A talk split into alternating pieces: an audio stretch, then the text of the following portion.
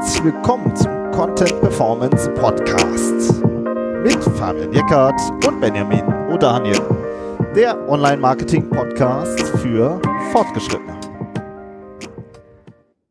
Hi Fabian. Hallo Benjamin. Heute sprechen wir über die besten SEO-Tipps für 2020. Aber ähm, vorab schon mal so viel. Wir machen eine kleine Weihnachtspause, wie eigentlich jedes Jahr. Die nächste Folge geht dann am 6. Januar online. Ja, und in der Zeit könnt ihr besinnliches Weihnachten feiern und ähm, Podcast-Pause machen. Oder ihr hört unsere alten Folgen an. Genau. Wie viele Folgen haben wir denn gemacht dieses Jahr?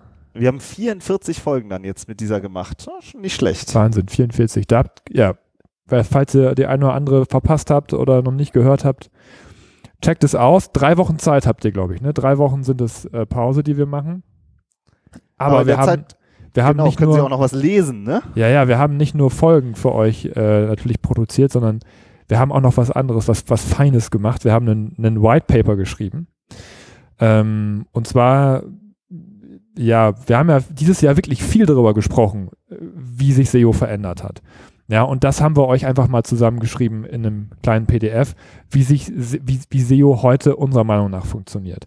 Ja, also ähm, wie die Situation ist in vielen Unternehmen, mit denen wir so zusammenarbeiten und was wir sozusagen für Lösungen anbieten äh, und umsetzen und wie, wie wir halt, ja, was wir halt da wirklich auch an Ansätzen haben und was wir sehen, wie SEO halt heutzutage funktioniert.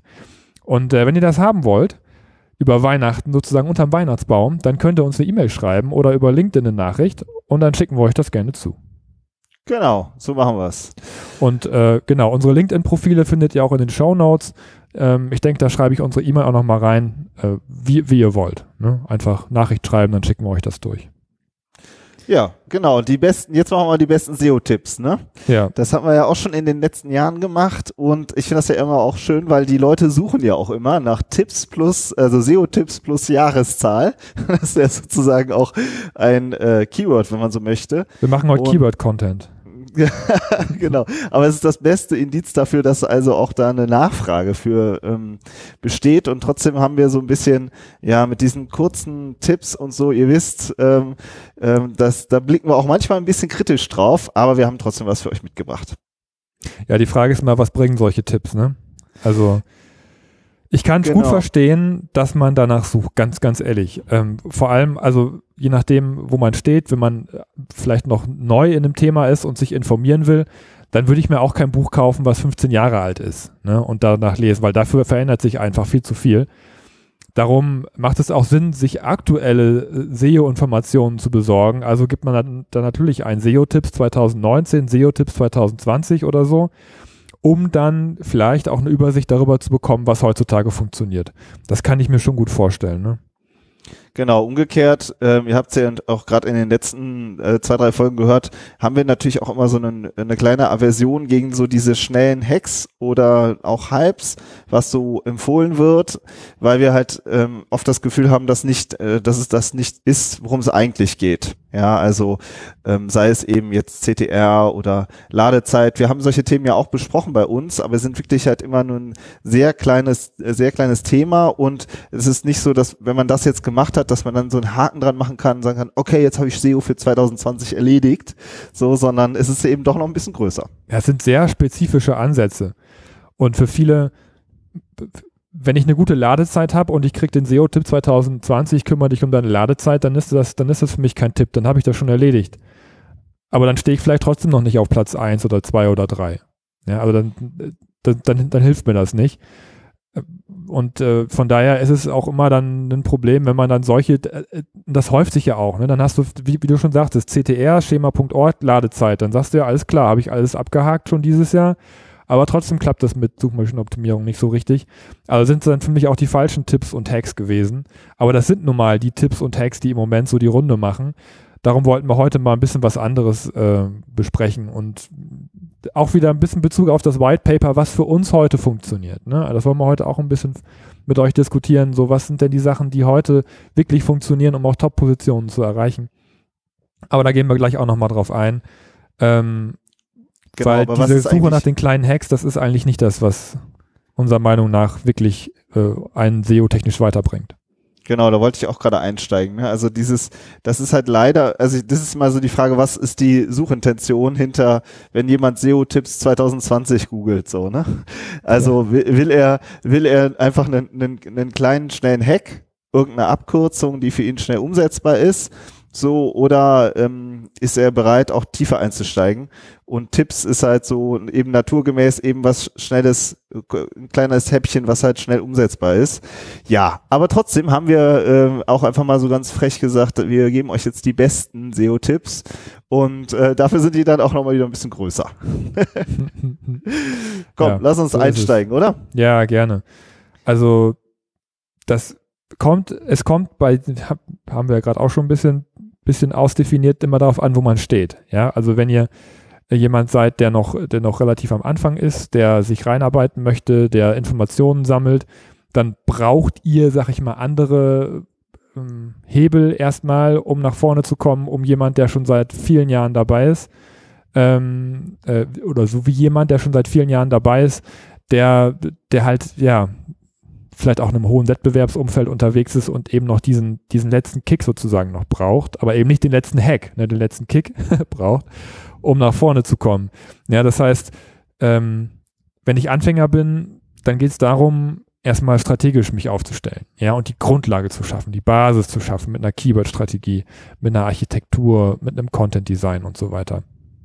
Und das sind die Sachen, an denen ihr arbeiten sollt, auch 2020, ja, weil das, das sind die Sachen, die Google einfach wahnsinnig honoriert, wenn ihr äh, ganz klar signalisiert, für welche Keywords ihr ranken wollt, wenn ihr richtig coolen Content habt, der gut aussieht und so.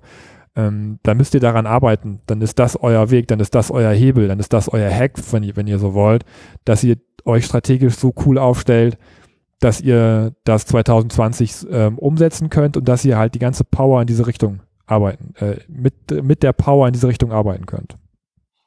Genau, und äh, dem äh, auf der anderen Seite gibt es eben auch schon viele, die schon seit vielen Jahren SEO machen und ähm, und auch vielleicht richtige Online-Marketing-Teams große haben oder ähm, auf jeden Fall die schon größer aufgestellt sind und in dem Sinne schon erf mehr Erfahrung haben.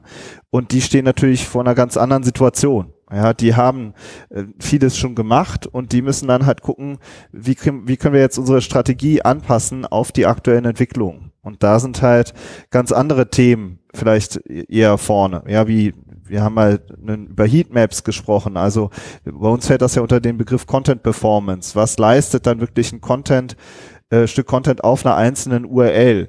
Wie ist die Klickrate? Wie verhalten sich die User auf, deren, auf deinem Content? Und wie kriegst du den daraus, äh, was ziehst du daraus für Schlüsse? Und wie verbesserst du deinen Content dann? Ist ja auch ein riesen Analytics-Thema, ne? Genau, das ist halt, dann ist, bist du bei Analytics noch viel mehr in der Tiefe und, ähm, und da musst du, das sind dann halt, ne, wir haben beide Situationen, kennen wir. Ähm, der eine, der sozusagen noch relativ am Anfang steht mit seiner SEO, mit seinem SEO Thema, sag ich jetzt mal, und der andere, der schon, oder die andere, die das schon ganz lange machen. So. Ja, also wenn Auch ihr jetzt ganz, ganz frisch dabei seid und wenn ich nochmal einhaken kann, äh, dann, dann kann es für euch auch wirklich sinnvoll sein, dass ihr euch zum Beispiel, äh, dass ihr einen Workshop macht, ja, und dass ihr diese Themen aufarbeitet und dann individuell eure Hacks abfragt. Ja, das ist bei uns im Workshop auch ganz oft, dass dann ähm, ja, ich habe ja gerade schon gesagt, okay, Ladezeiten ist für dich nicht, nicht relevant, aber wenn man mal über das Projekt spricht persönlich, ja, dann, dann fallen mir direkt auch ganz oft Sachen auf, wo ich sage, hier, aber in die Richtung, da musst du noch was machen. Das ist für dich noch wichtig. Ja, so, so ein Hack ist immer super persönlich und super individuell und bei jedem anders. Und da ist es einfach wichtig, dass man mal drüber spricht am konkreten Projekt. Und das kann man zum Beispiel in einem Workshop super gut machen. Oder dann in der Steigerungsstufe äh, in, dem, in einem Konzept. Ja, das könnt ihr mit uns zusammen ja auch machen. Da, wo man wirklich dann nochmal richtig in die Tiefe geht und richtig einsteigt und äh, über Keywords und Content spricht, aber auch im Vorbeigehen sozusagen auch, dass ich mir nochmal die Seite angucke, dass du dir nochmal den Content anguckst oder so. Ne, das genau, dann, das sind so. Da, da kommen auch viele Hacks zutage, so, die man umsetzen kann, aber die eben dann auf euch zugeschnitten sind. Ja, aber der eben, also wenn man das nochmal so äh, zusammenfassen will, der erste Tipp, den wir so, sozusagen euch mitgeben möchten, ist, findet für euch, für euer Unternehmen die richtigen Hebel. So, steht ihr noch am Anfang, dann braucht ihr einen, einen wirklich ein zentrales Keyword-Set, dann braucht ihr eine Seitenarchitektur und ein Content-Template, so, und das sind Themen, an denen arbeiten wir oder, oder ihr, ja, und das andere ist, die andere Ebene ist sozusagen, wenn ihr jetzt schon länger SEO macht und ihr wollt es anpassen, dann fragt ihr euch eher, ähm, wie ist meine wie ist meine Content Performance, wie kann ich mehr rausholen aus meinen Rankings, aus meinem Traffic, auch sich zum Beispiel mit dem Thema Entitäten zu beschäftigen, wie wir jetzt mit dem Olaf Kopp ja ein Interview gemacht haben, ja, ähm, oder auch mit dem ganzen Thema strukturierte Daten. Wir haben eine Folge zum Thema Zero-Click-Searches in diesem Jahr gemacht. Das sind so die, die, die, die wirklich, ähm, sage ich mal, komplexeren Themen und größeren Themen, die aber halt nach hinten raus eben auch einen wahnsinnigen Hebel haben. So, und diese, das ist das er, der erste, unser erster Tipp, dass ihr für euch die richtigen Hebel findet. Und Tipp Nummer zwei? Genau, die Tipp Nummer zwei ist ähm, auch ein Thema, was dieses Jahr sehr herauskam, fand ich. Das ist die richtige Haltung, haben wir das jetzt mal genannt. Also wie, äh, mit was für einer Haltung macht ihr Online-Marketing oder auch SEO? Wir hatten jetzt super viele Updates dieses Jahr, also größere Updates, September, November Update, Bird Update und ähm, es diskutieren ja auch immer alle, ähm, was sich sozusagen am Algorithmus geändert hat und für mich, also aus, als, als Content-Mensch, ist das irgendwie so ganz klar. Es geht immer Richtung Qualität. Immer der User. Was, wie kriegt der User ein richtig gutes Ergebnis präsentiert? So, und das ist halt eine Haltung, finde ich, eine Haltungsfrage auch zu sagen, wir arbeiten ähm, an unserer Webseite und an unserem Content und liefern eben auch diese Qualität, sind bereit, da diesen Schritt zu gehen. Was wäre dann die Anti-Haltung? Ja, die Anti-Haltung wäre halt ähm, zum Beispiel, äh, ja, nach einem schnellen Hack zu suchen, zu sagen, wir sind klüger als die Suchmaschine, wir kriegen die vielleicht auch reingelegt, wir manipulieren, all diese Themen. Ja, also wir ich sagen find, ja immer, ja. Wir, wir arbeiten mit der Suchmaschine und nicht äh, gegen die Suchmaschine. So und wir arbeiten mit und für den User. So und dass man das halt ja auch für sich verankert einfach und zu sagen, das ist das ist sozusagen unsere die Haltung dahinter. Ich finde diese Anti-Haltung manifestiert sich äh, ganz eindeutig in den Kategorieseitentexten, die unter den Produkten stehen. Zum da Beispiel. Haben wir dieses ja. Jahr auch eine Folge. Haben wir dieses Jahr die Folge dazu gemacht? Ja. Ich glaube schon. Mhm. Kategorieseiten am Ende haben wir das genannt. Und ich habe mir dieses Jahr den Mund fusselig geredet bei so vielen Leuten, ja, die das noch genauso machen, oben ihre Produkte auf den Shopseiten und darunter den Text geknallt. Das ist so überhaupt nicht für den User gedacht, ja, wenn ihr da mal drüber nachdenkt. Äh, dann kann dieser Text, der unter den Produkten sein, nur für die Suchmaschine sein. Weil den liest ja überhaupt keiner mehr. Der hat überhaupt keine Funktion für den User. Ja, und das meinen wir damit, wenn wir sagen, ihr, ihr, ihr braucht die richtige Haltung, was, was äh, Qualität angeht. Find, genau. Finde ich. Ja, das, Absolut. Ja, dass, das man sich, dass man sich Gedanken macht, wie kann ich ähm, oder dass man sich überhaupt mal fragt, kann ich denn überhaupt davon ausgehen, dass jeder, der auf meiner Seite ist, sofort was kaufen will, dass ich ihm also nur die Produkte nach oben hin präsentiere und sonst überhaupt keine Informationen? Und im zweiten Schritt, was könnte ich, wie, wie, wie könnte ich denn darauf eingehen, dass vielleicht jemand dabei ist, der sich erstmal, der erstmal nichts kaufen will, der sich vielleicht erstmal them thematisch oder holistisch informieren möchte? Ja, und durch diese Haltung kann man dann Lösungen entwickeln, wie kann eine Produktseite anders aussehen, wie kann mein Shop anders aussehen, wie kann mein Content Design anders aussehen. Aber solange ihr platt gesagt der Meinung seid, so muss das sein, Text drunter, damit ich gut ranke, Produkte oben reingeballert, ähm, ja, solange denke ich oder wird, wird, wird man auf jeden Fall noch auch in Zukunft Probleme mit Google Updates kriegen. Weil das genau, einfach nicht für den Ich habe noch ein anderes ist. schönes Beispiel, was mir einfällt. Das sind äh, die Emojis, die halt auch, ne, wo man halt, wenn man sich dann die Zahlen in Analytics oder so anguckt, zumindest wir, wenn man zu Cases gibt's auf jeden Fall, die präsentiert werden, dann wird halt gesagt, machst du ganz viele Emojis in, deine, in dein Snippet rein, hast du bessere Klickrate. So, ja, jetzt platt gesagt. Aber was löst das eigentlich aus? Beim User, wenn man der, dem da irgendwie zehn Emojis reinballert in, in so ein Snippet. Ähm, und was sagt das dann über das eigene Unternehmen, die eigene Marke aus? Ja, also es gibt vielleicht Themen, da funktionieren Emojis super, aber das, ne, aber muss ich auch genauso fragen, ja, da trigger ich jetzt quasi so einen, einen Reiz, aber ähm, ist es sozusagen das, was ich, wofür ich stehen will? Auch mit meinem Content dahinter. Und das sind halt auch so Themen, finde ich, Content-Qualität. Ja, da arbeitet man, man, eher gegen die, gegen die Content-Qualität, finde ich, mit sowas. Ja. In den meisten Fällen. Das ist jetzt natürlich, wie du schon sagtest, nicht in jedem Fall so. Es gibt bestimmt Themen, wo man auch mit Emojis arbeitet, aber da machen es alle anderen auch und dann ist man wieder einer unter vielen. Dann ist es auch kein Tipp mehr. Ja, und, und im, im B2B-Umfeld als Maschinenbauer mir dann irgendwelche Emojis da oben rein zu, reinzuknallen, ähm, das macht einfach keinen Sinn. Das macht, das ist ja. dann kein Tipp, sondern das ist ein Anti-Tipp. Ja, und ich, ne, da würden wir dann eher am Text arbeiten wieder. Was steht da eigentlich in, in der Headline? Was für einen Nutzen wird da kommuniziert? Äh, wo, was sind die Stärken des Unternehmens? Da würden wir eher einfach andere Wege gehen, so, ne, als eben mit sowas zu arbeiten. Aber es geht eigentlich nicht nur um den Content, finde ich, bei der Haltung, sondern auch ganz stark um das andere Thema, ähm, nämlich so was wir jetzt unter dem EAT-Modell auch diskutiert haben dieses Jahr sehr stark. Also Expertise, Autorität, Trust. Diese drei Begriffe, die ganz eng aneinander hängen und die in den Quality Rater Guidelines ja auch von Google sehr stark thematisiert werden. Dazu haben wir eine ganze Serie gemacht, die wir auch echt noch oft, äh, sage ich mal, genutzt haben dieses Jahr und auf die wir auch oft verwiesen haben, eben weil dieses EAT-Modell so, so extrem relevant auch ist. Also ähm, alle sagen immer, ja, wie kriege ich jetzt schnell Links aufgebaut? Also es ist immer sehr stark auf dieses Link-Building noch fi fixiert. Das ganze, sage ich mal, SEO in der SEO, auf der SEO-Ebene und das EAT-Modell ist halt größer. Also wie werdet ihr zu einem Experten in eurer Branche, in eurem Bereich? Was für eine Autorität strahlt ihr aus? Und kommen die Leute, also geht ihr irgendwo hin oder kommen die Leute zu euch, um etwas zu erfahren? Und das zahlt sich natürlich dann am Ende auch in Links aus. Ja, aber eben in natürlich gesetzten Links, in Links, die man sich verdient hat. Und ähm, und das gleiche ist beim Thema Trust. Und ne, dieses, die, daran zu arbeiten, das ist halt, also dafür brauchst du erstmal eine richtige Haltung, um zu sagen, okay, wir machen keinen Linkkauf, vielleicht sogar selbst, wenn es der Wettbewerber tut.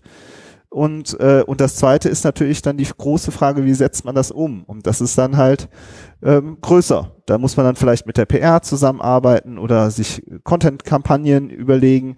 Und äh, ja, dieses, dieses Thema EAT-Modell in Verbindung eben mit der richtigen Haltung. Finde ich ein super Beispiel. Super ja.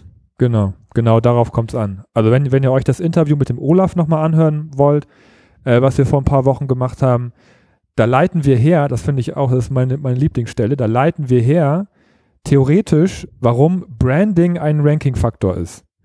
Ja, das heißt, die ganze Energie, die in eure PR reinsteckt, in eure, in eure Außenwirkung, ja, in das, was ihr nach außen transportiert, auch an Expertise, ähm, dass das auch alles auf SEO einzahlt.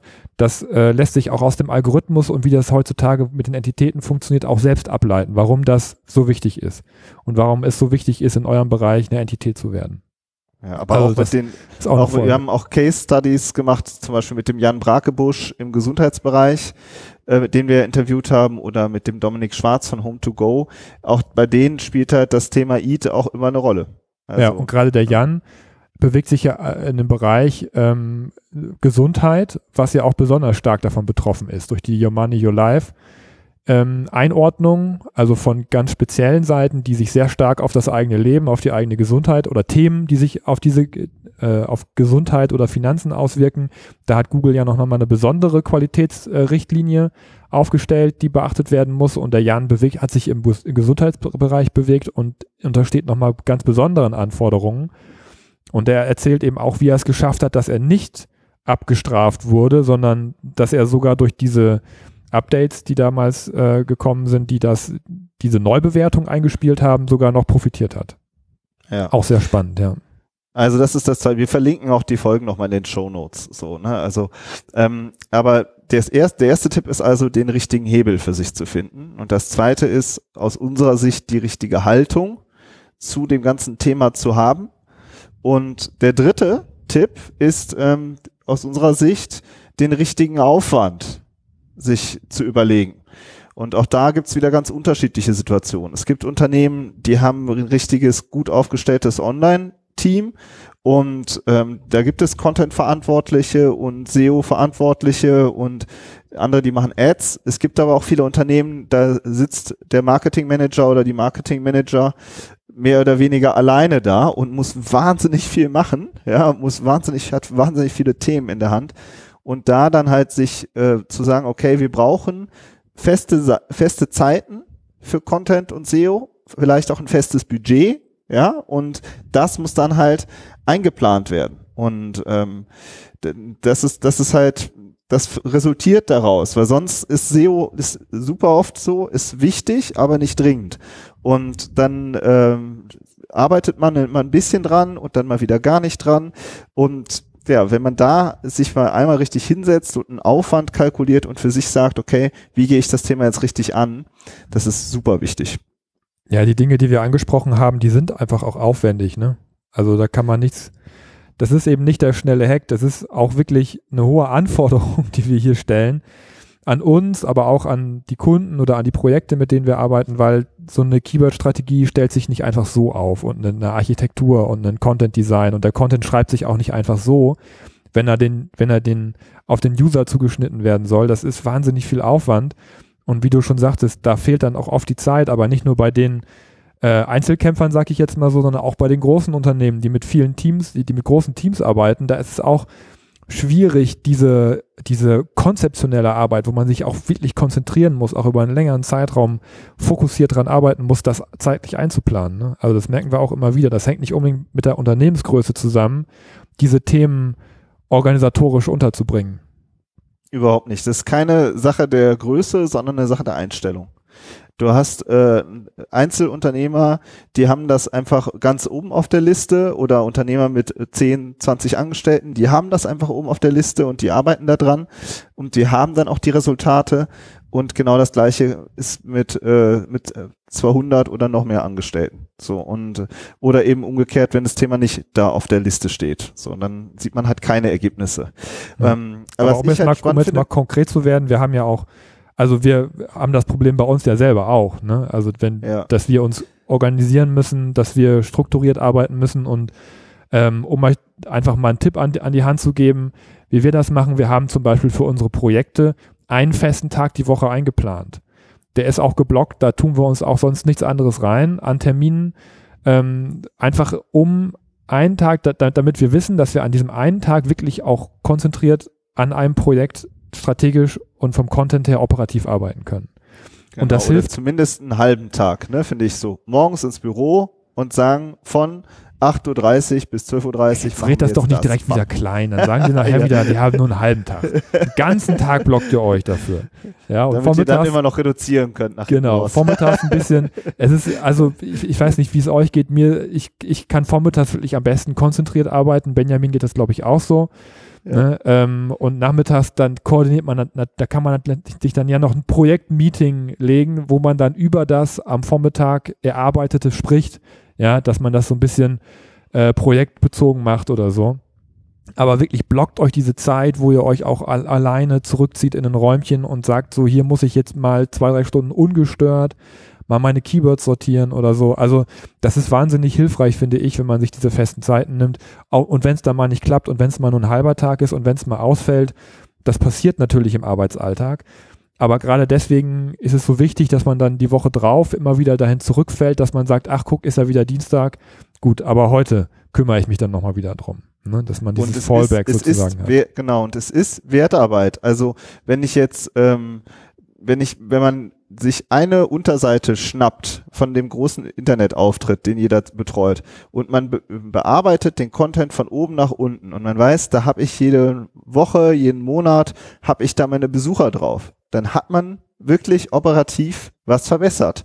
Und das zahlt sich einfach über Monate oder über Jahre aus. Und ähm, das lässt sich ja auch alles messen. Und das ist wirklich, finde ich, super wichtig, dass man sich diese, diese Zeiten, an der man, wo man operativ an der Webseite arbeitet, dass man die fest geblockt hat. Und das Coole an so einem, an so einem festen Tag ist, dass man dann auch mal einen Hack umsetzen kann. Genau. Ja, also, ja.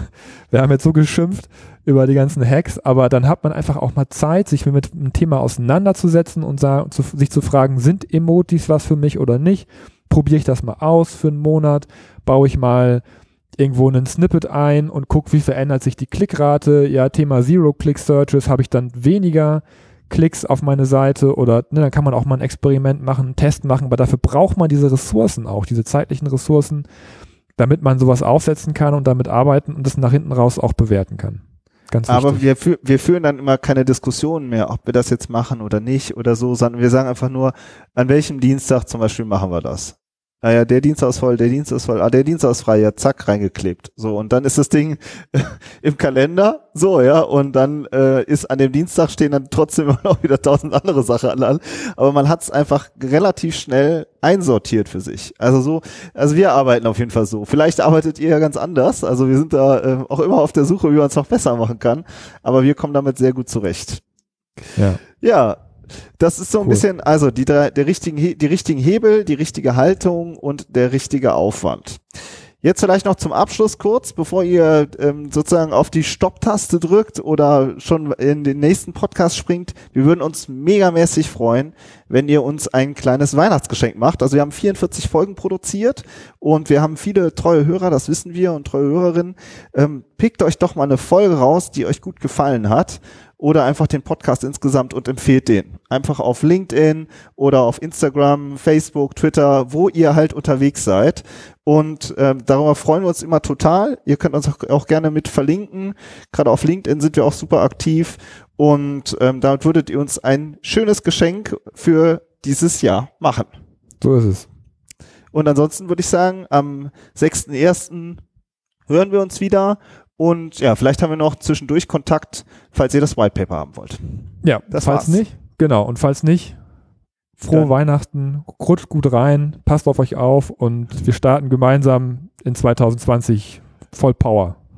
Genau. Macht's gut. Bis dann. Ciao. Ciao.